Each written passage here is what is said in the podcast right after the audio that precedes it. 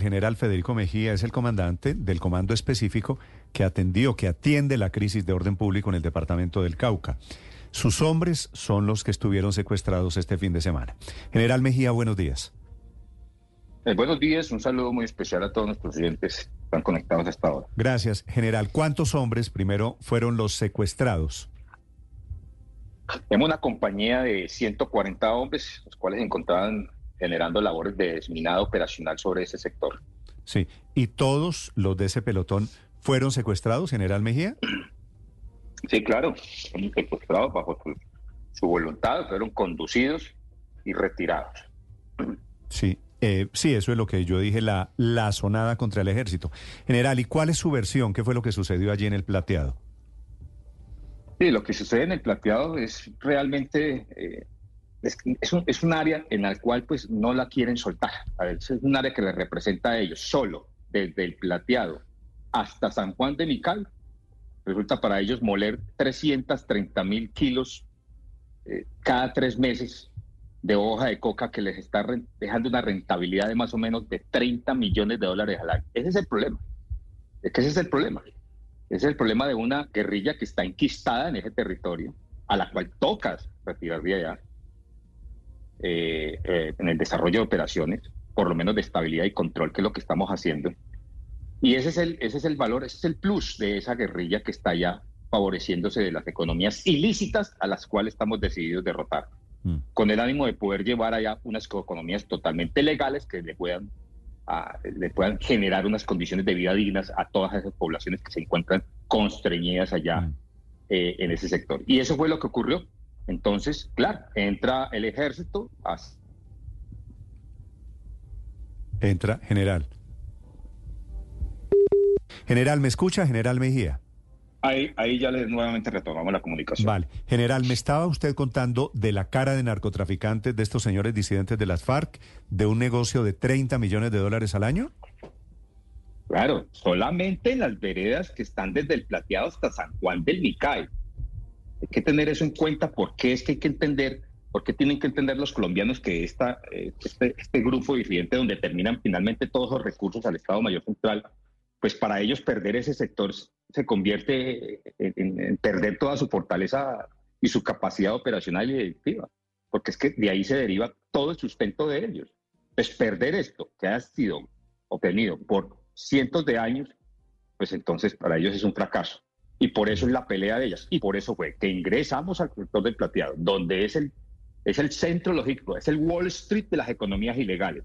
El Wall Street de las economías ilegales es el plateado. Entra la fuerza pública a hacer el desminado operacional. Una población que realmente aclama la presencia, como lo vimos, como me llamaron, me suplicaron algunos de los, de los eh, presidentes de Junta, pero realmente las amenazas fueron muy fuertes. Allá ordenaron incluso hacer videos y el que no aparezca en el video en medio de este secuestro masivo que le hicieron a los soldados, pues seguramente, como lo dijeron en los audios, serán desterrados y hasta con sus gallinas tienen que salir de allá. Esto es, una, esto es, una, esto es un acto totalmente eh, deplorable bajo todo punto de vista, una situación que debe ser rechazada, debe ser rechazada. No sabía esto de los videos. ¿Los habitantes que no aparecen en el, en el video, estos disidentes de las FARC, los castigan? Claro, claro, es que el que no haya, es que es, la única forma que ellos tienen de, de poder eh, constreñirlos de manera directa y acusarlos. Usted no salió en el video, ¿por qué no salió? Se me va de acá.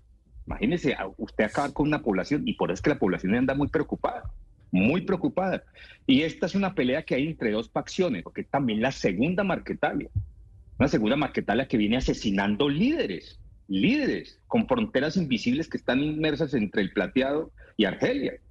Entonces, a ellos también les tiene que caer todo el peso de la justicia y estamos también desarrollando operaciones contra ellos, porque todos finalmente están en busca del poder, del dinero que genera el narcotráfico. Sí, general, estoy impresionado con la claridad y la contundencia de la radiografía que usted hace.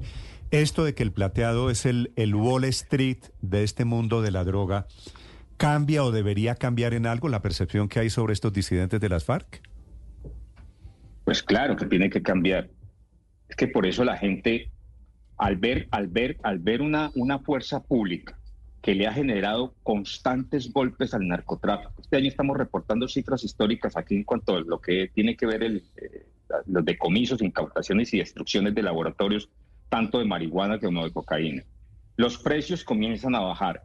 Pues la gente que tiene un sustento a partir del cultivo de la hoja de coca, pues lo que realmente quieren es pasar a una economía totalmente legal. Y esos son los esfuerzos que se están haciendo por fin, porque pues cuánto tiempo llevamos sin, sin entrar a ese sector.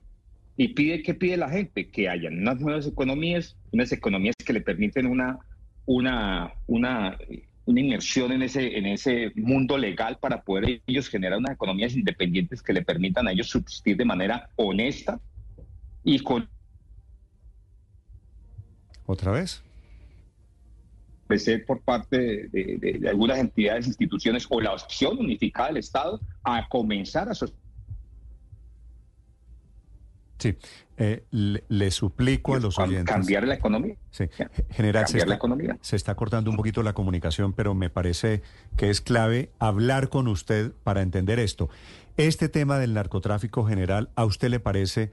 Y yo sospecho que lo han hablado con el presidente Petro, porque el presidente Petro habla esta mañana de estas economías ilícitas. Eh, ¿Cambia en algo la ecuación de poder que hay allí o el intento de poder? que están intentando ustedes como militares, como la fuerza legítima del Estado sobre esa zona del departamento del Cauca, general Mejía?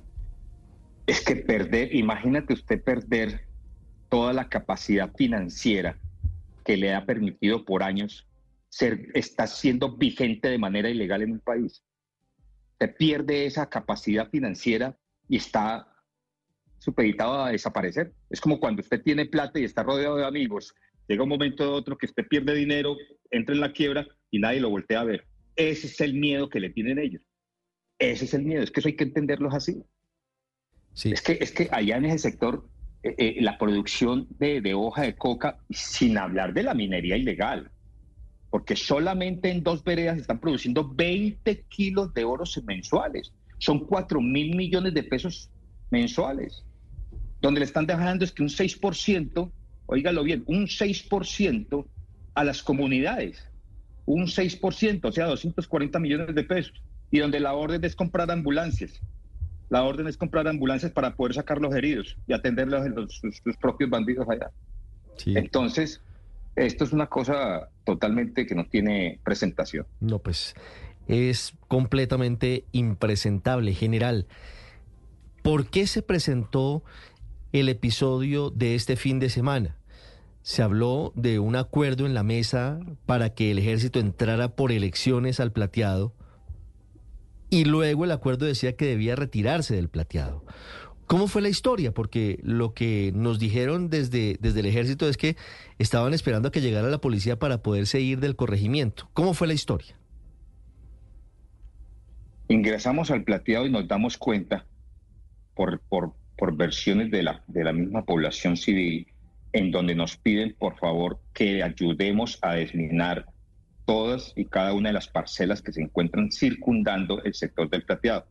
Luego nos llega la información de que hay 17 minas sembradas en el colegio, en donde pueden caer los niños.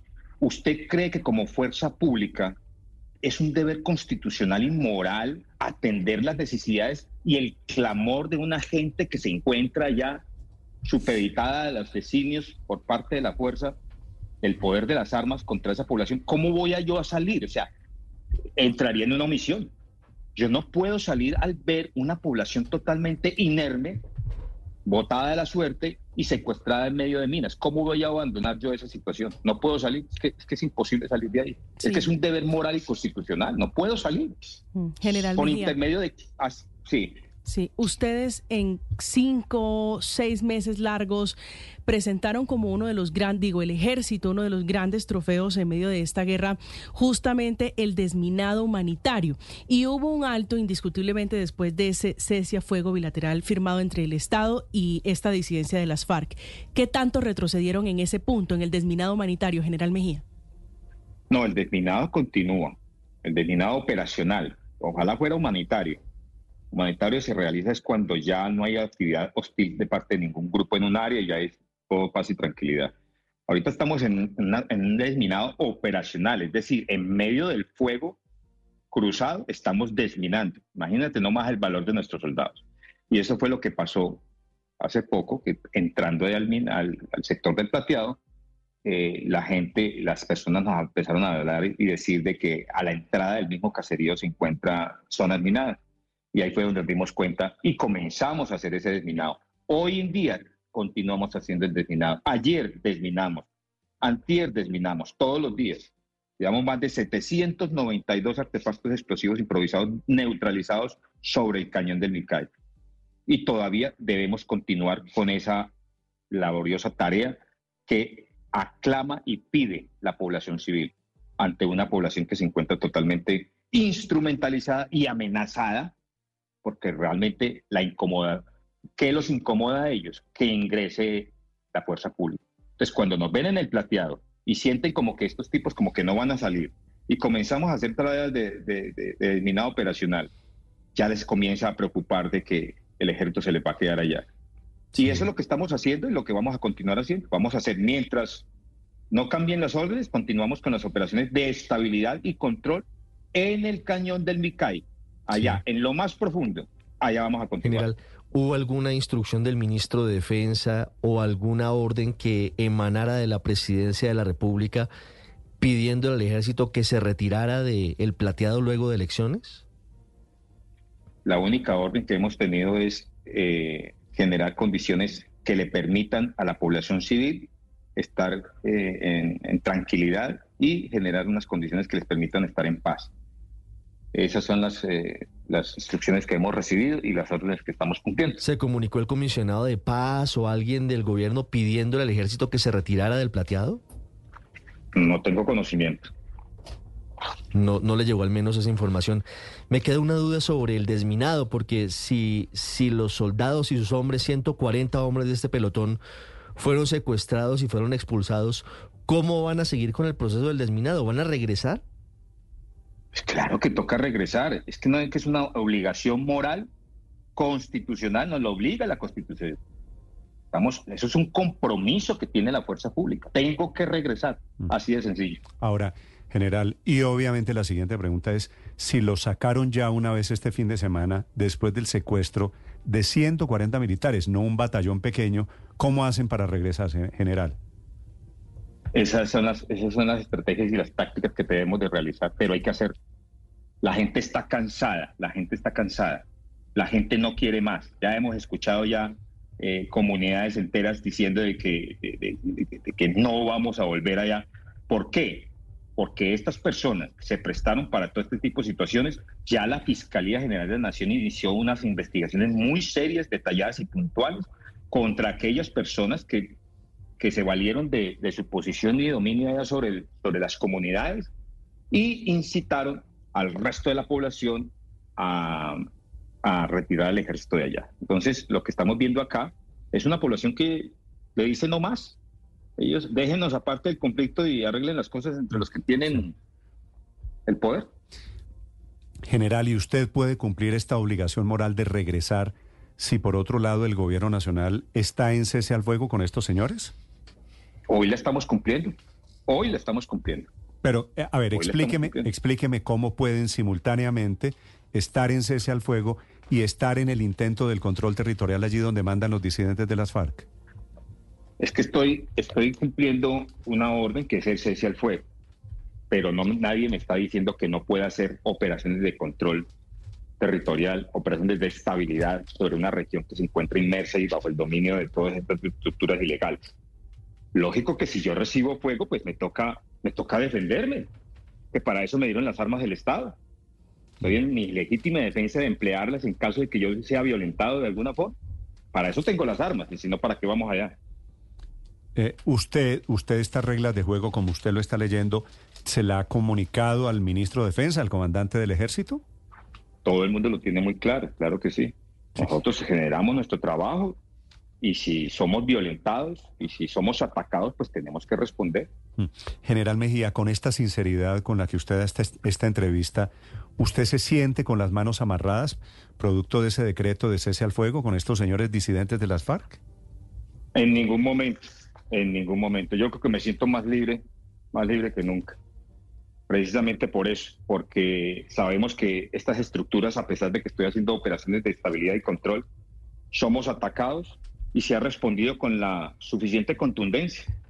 Y eso es lo que, ese es el temor que le tienen las estructuras ilegales hoy en día, por la contundencia. Con que respondemos al ataque, es porque ellos, eh, precisamente es ahí donde tienen el temor de que pierden su posición y pierden su dominio. Usted, su, su control territorial, el de su comando, General Mejía, ¿va de dónde a dónde? Todo el departamento del Cauca. Ah, ¿usted no tiene jurisdicción en, en, Nariño, por ejemplo? No, no tengo la jurisdicción en Nariño. O sea, ¿usted no, no dependía de usted ese acto de los disidentes de las FARC inaugurando obras públicas allí en Nariño este fin de semana?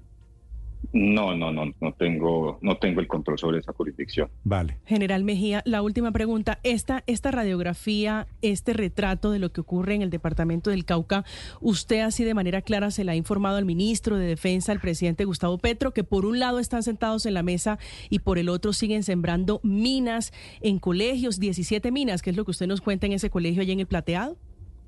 Sí, precisamente por eso de ahí nace la intención de volver el cañón del Nicale en el centro de, lo, el centro de producción agrícola más importante del país, con salida al mar. Es decir, replicar lo que ahorita es ilegal en economías totalmente legales que le permitan a la población de una vez por todas tener todo ese complejo, toda esa área, toda esa posición geoestratégica en el cañón y de ahí sacar los productos al mar con salida al mar. Es que tenemos todo un sector financiero, por eso le digo yo, es que por eso es que no quieren salir de ahí, porque para ellos representa todo, todo el escenario que cualquier empresario en cualquier parte del mundo quisiera tener.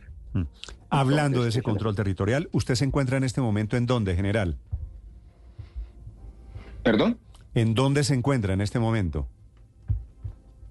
En este momento me encuentro eh, en el sector de, de Palmira, eh, organizando una serie de, disposiciones eh, con una tropa que tengo especial, porque tenemos que continuar allá eh, un desarrollo de una operación y con unas personas que tengo aquí, porque también tengo un problema muy, muy importante, la gran cantidad de niños que se encuentran allá. Ese es otro tema que no hemos visto, ¿no? La gran cantidad de niños que se encuentran allá en medio de las filas de estas estructuras ilegales. Bueno, niños víctimas y niños metidos también en las filas. Quedo aterrado con este cuento de que sembraron minas en, el colegio. Un, colegio estos disidentes de la FARC, que me parece que ya es, ya es la tapa de todo lo que está sucediendo allí en el cañón del Micay. Le dice, dice el general Mejía que es el Wall Street de las economías ilegales. General Mejía, gracias por aceptar este diálogo. Hasta muchas gracias. Buen día. 8 de la mañana, 12 minutos.